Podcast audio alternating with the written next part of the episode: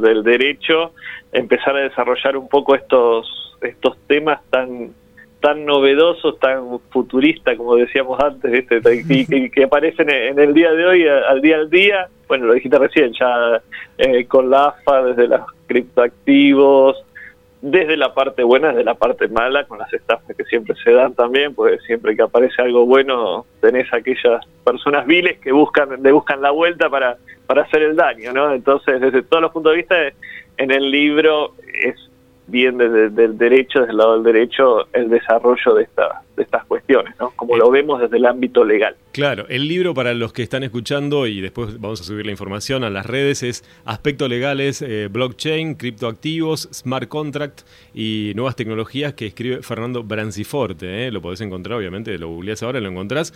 Eh, ¿cómo, ¿Cómo surgió esto del libro, Fer?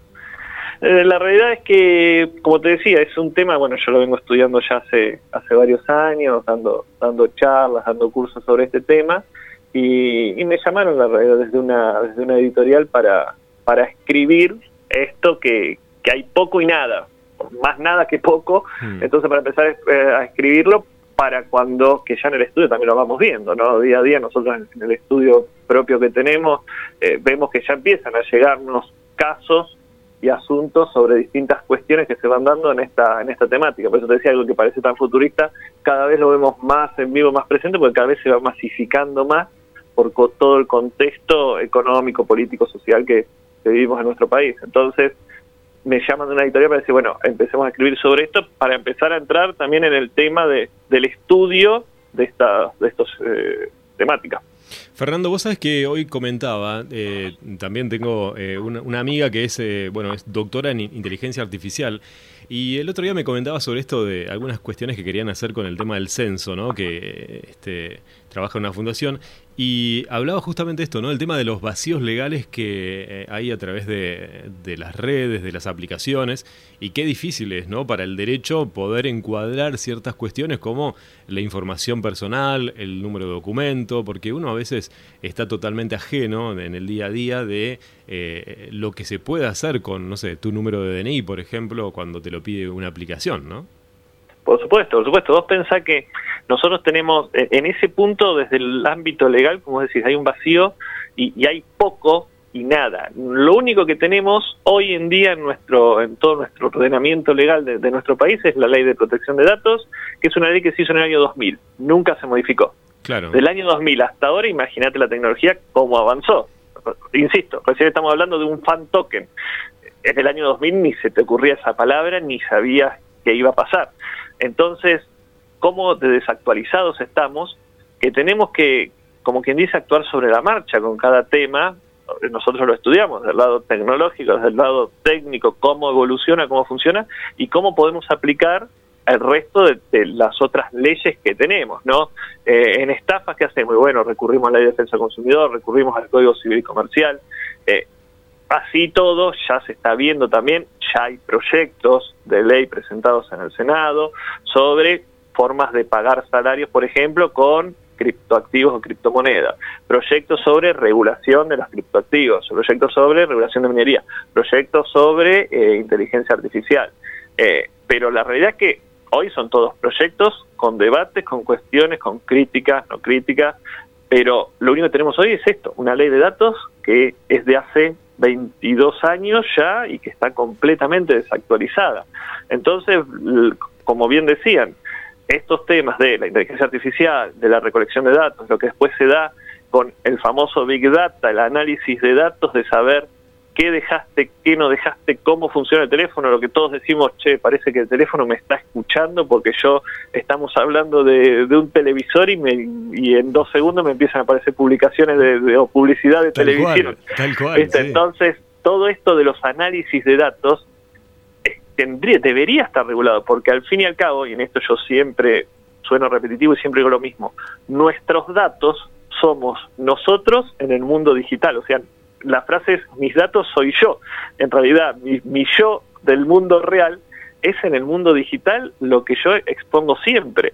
¿Qué hago hoy con las redes sociales? No, estoy mirando tal película, estoy en Netflix, entonces, y cualquiera puede saber toda mi vida que antes era personal, y la puede saber ahí, y así como lo sabe, se empiezan a hacer más fácil encontrar los números de documentos, encontrar más fácil las fechas de nacimiento, encontrar más fácil los nombres completos, hasta parece tonto, pero el nombre de tu mascota y, con eso capaz que te encuentran una clave, una contraseña y empezamos a, todas las cuestiones que después se van derivando. El otro día me contaban lo que se tarda un hacker eh, con tu clave, si no tiene los 16 dígitos con eh, eh, números, con asteriscos, en descifrar tu clave bancaria. Dice, en menos de, una hora pueden saber tu clave bancaria y la verdad que es, ¿no? O sea, si no, no, pones no pones una clave compleja, que es re difícil, porque todo el mundo no se puede acordar de la clave, este, no siendo que la notes, digo, qué fácil es caer en la trampa.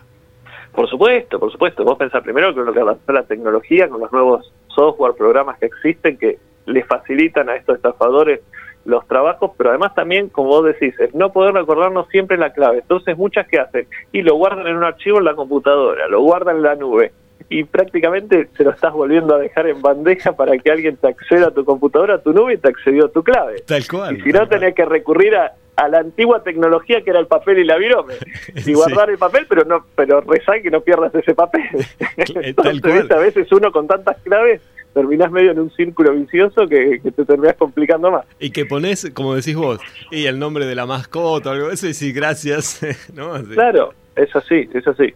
Bueno, Fernando eh, Branciforte, con quien estamos dialogando, en el estudio ahí en, en, Drago, en la calle Drago, en pleno centro de Bahía Blanca, ¿cuáles son las principales eh, consultas o estafas que caen a través justamente del derecho informático y que dicen, Fernando, mira, la verdad que me estafaron eh, a través del WhatsApp, me estafaron a través del mail, me estafaron a través de la cuenta bancaria? ¿Qué, qué es lo que nos podés contar y, y cómo podemos ayudar al oyente?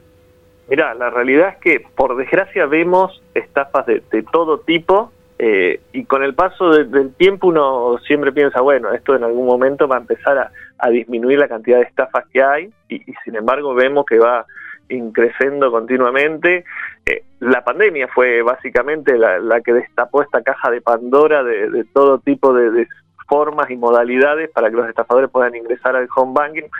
Básicamente ahora vamos a ver cada una de las modalidades, ¿no? Pero el punto final siempre es que una persona, un tercero, ajeno a cualquiera, ingresa al home banking de, la víctima y vacía la cuenta y además le toma un crédito y ese obviamente el dinero del crédito también se lo vacía. Entonces la víctima no solo se queda sin plata en su cuenta, sino que además se queda con una deuda con el banco que tiene que pagar mes a mes.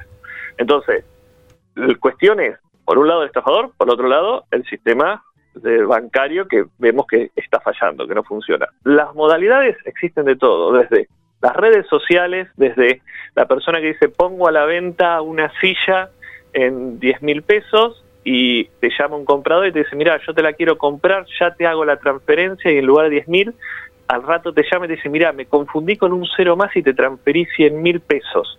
¿Me devolves esa plata?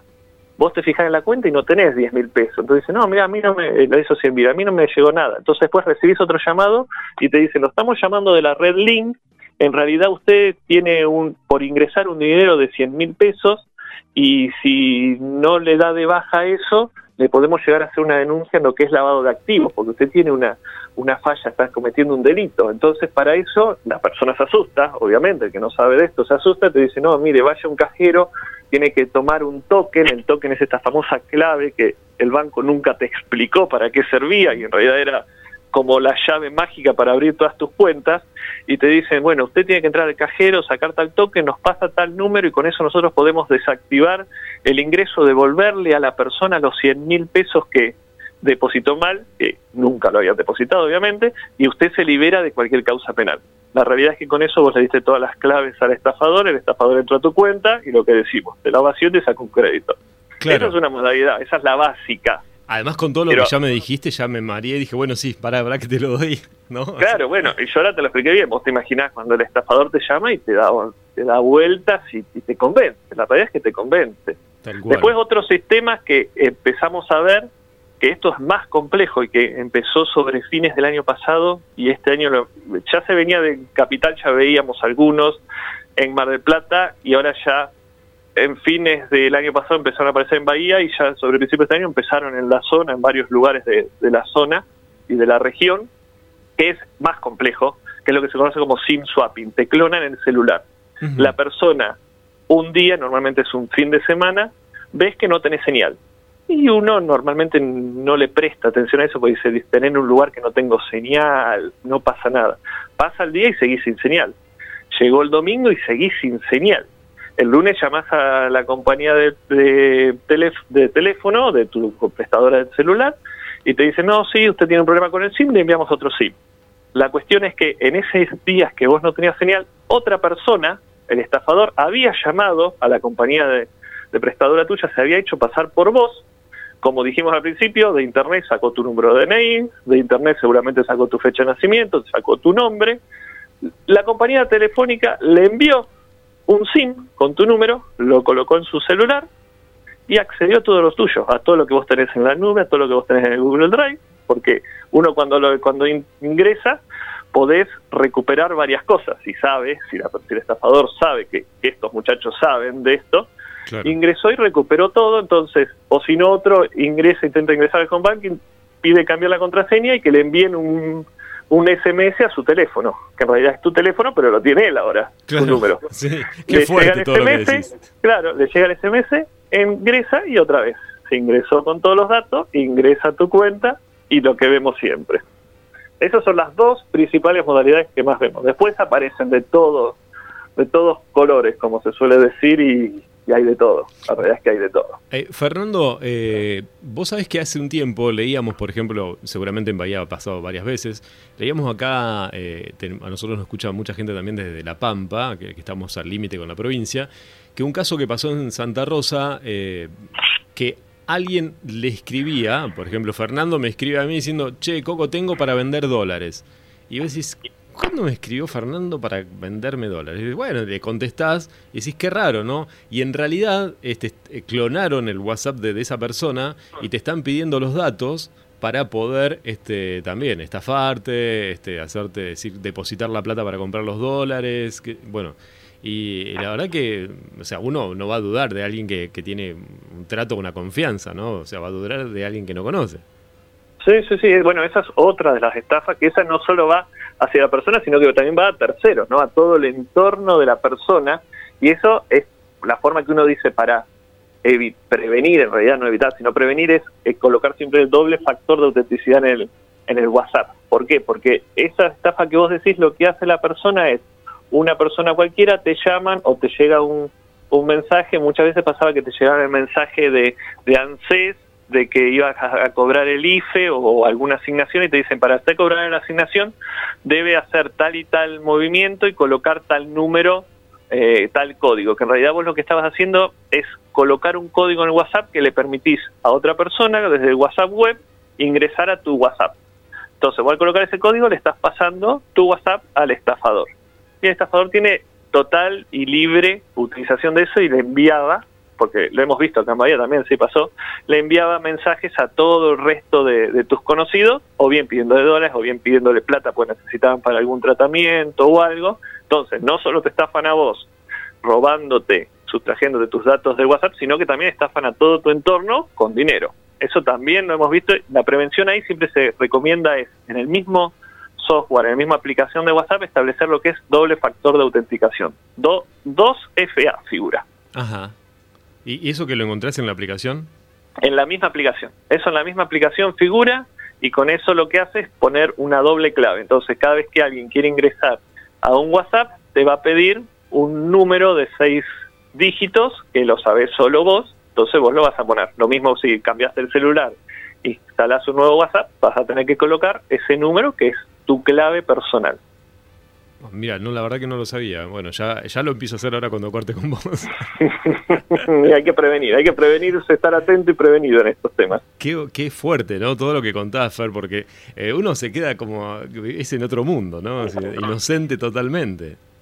Sí, sí, sí, sí, sí. Además, como, como decíamos, las personas estos que están a la pesca, los estafadores que están a, la pesca de las víctimas van evolucionando en conjunto con la tecnología y van encontrando siempre nuevas formas de, evitar estas mismas prevenciones. Eh, y, muchas veces desde la parte tecnológica no se puede terminar a prevenir y hay que recurrir, como pasa, ¿no? a la parte legal, a reclamar desde el penal, desde la parte penal contra las personas y desde la parte civil contra, en estos casos contra los bancos, ¿no? Cuando vamos a, a los temas de las estafas bancarias. Acá es, un conjunto. Claro, acá Fer, una oyente me dice, Coco, ¿podrán repetir lo del WhatsApp eh, que no llegué a escuchar? Eh, está en la aplicación que es la doble F, ¿cómo era que decía Fer? 2FA, doble factor de autenticación. Si mal no recuerdo, así diciéndotelo de memoria, pero esto lo mejor porque lo estoy medio pensando de memoria porque yo hace tiempo lo hice y después no, no lo volví a realizar. Porque eso se hace una sola vez y no necesitas hacerlo más. En la misma aplicación, cuando uno va a todos los, contactos, arriba a la derecha hay tres puntitos, vas ahí, ajustes, 2FA. Perfecto, perfecto. Ahí, ¿viste cómo este, los oyentes están atentos ahí porque dicen, che, pará, yo eso ni lo sabía, ni, ni sabía que me iba a pasar? No, es que no se sabe por eso, son cosas que no, no se saben mucho y que ayuda, todo ayuda a ir previniéndose de a poco. Igual esto que decíamos, cuando alguien nota que no sé, que se está quedando sin señal en el celular y que no es una hora porque justo estabas en el campo o estabas en un lugar que no tenía señal, que es entendible, sino que ves que pasa el tiempo y no tenés señal, bueno, lo que se recomienda es inmediatamente, hoy, por la situación que estamos viendo, inmediatamente comuníquese con, con la compañía prestadora del servicio celular y diga, mire, no tengo señal, hay un error de mi tarjeta SIM y a donde dicen que sí, que te, enseguida te envíen una nueva e inmediatamente entrar al home banking a ver si no pasó nada. y si no pasó nada, inmediatamente cambiar todas las claves. Claro, está muy bueno, Fer. Eh, estoy en, en tu Twitter eh, en lo que publicaste del hilo del fiscal federal Horacio Asolín, ¿no? Justamente sobre el tema mm. este, ¿no? El, el SIM swapping, eh, que, que, la verdad que está muy bien explicado. No conocía el tema, lo estoy conociendo por vos y acá estoy mirando las imágenes. Después también lo vamos a subir a las redes sociales, te lo voy a sacar ahí del Twitter para publicarlo porque la verdad que es, eh, es increíble, ¿no? Que te, alguien te clone el, el, el chip, el SIM del teléfono y pase a ser vos sin que vos te des cuenta. Totalmente, y ahí no hay prevención prácticamente, porque con esto que de WhatsApp decíamos, bueno, podemos, pero acá no tenemos prácticamente ninguna prevención más que estar atentos a esto, como decía yo, y después se vendrá, que, estoy seguro, eh, una vez que uno entre, porque en los asuntos que nosotros tenemos en el estudio sobre esos temas, hoy estamos en la parte, digamos, la civil contra la cuestión bancaria, para que la persona recupere su dinero, para que la persona que le sacan el préstamo tenga nulidad en, los créditos, pero después habrá que analizar la responsabilidad de las compañías prestadoras del servicio telefónico al entregarle una tarjeta SIM a quien realmente no era la persona, cuánto investigan y cuánto no, que vemos que es muy pobre la investigación que ellos hacen a la hora de, de enviar los SIM y que permite que después eh, la víctima sufra todas estas consecuencias. En algún momento, Fer, vos sabés que hablábamos también con la fiscal Ana Clara Cafaso aquí en, en Darregueira, que es la fiscal, la ayudante fiscal acá en, Puan, en el distrito, sobre eh, las reiteradas estafas que sufren algunos vecinos, ¿no? Y la pregunta era, eh, bueno, a la fiscal le decíamos, pero ¿hay posibilidades de que la persona que es estafada, que le roban o le vacían la cuenta en el banco, pueda llegar a recuperar algo? Y dice, es que es muy complicado porque eh, hasta que encontrás el contacto ya eh, cambiaron de, direcciones varias veces y es, es, muy complejo. Desde el lado penal la realidad es que es muy, es muy complejo. No es imposible, ojo. En algunos casos hemos llegado a, buenos puertos. Eh, no es imposible, es muy difícil. A veces, con esto del SIM swapping sobre todo, las personas terminan dejando el rastro cuando hacen la transacción, a quién se hizo la transacción, uno puede ir rastreando de banco en banco, a veces se difumina tanto que lo perdés.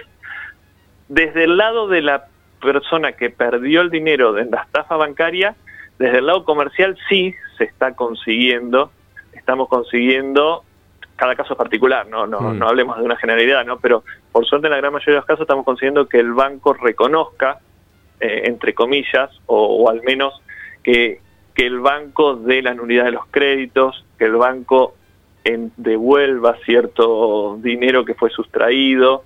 Cada caso es particular, insisto, hay casos que no, hay casos que sí, hay casos que incluso hasta se les da alguna indemnización de más a la persona por, por ciertas responsabilidades que puede llegar a tener la, entidad financiera.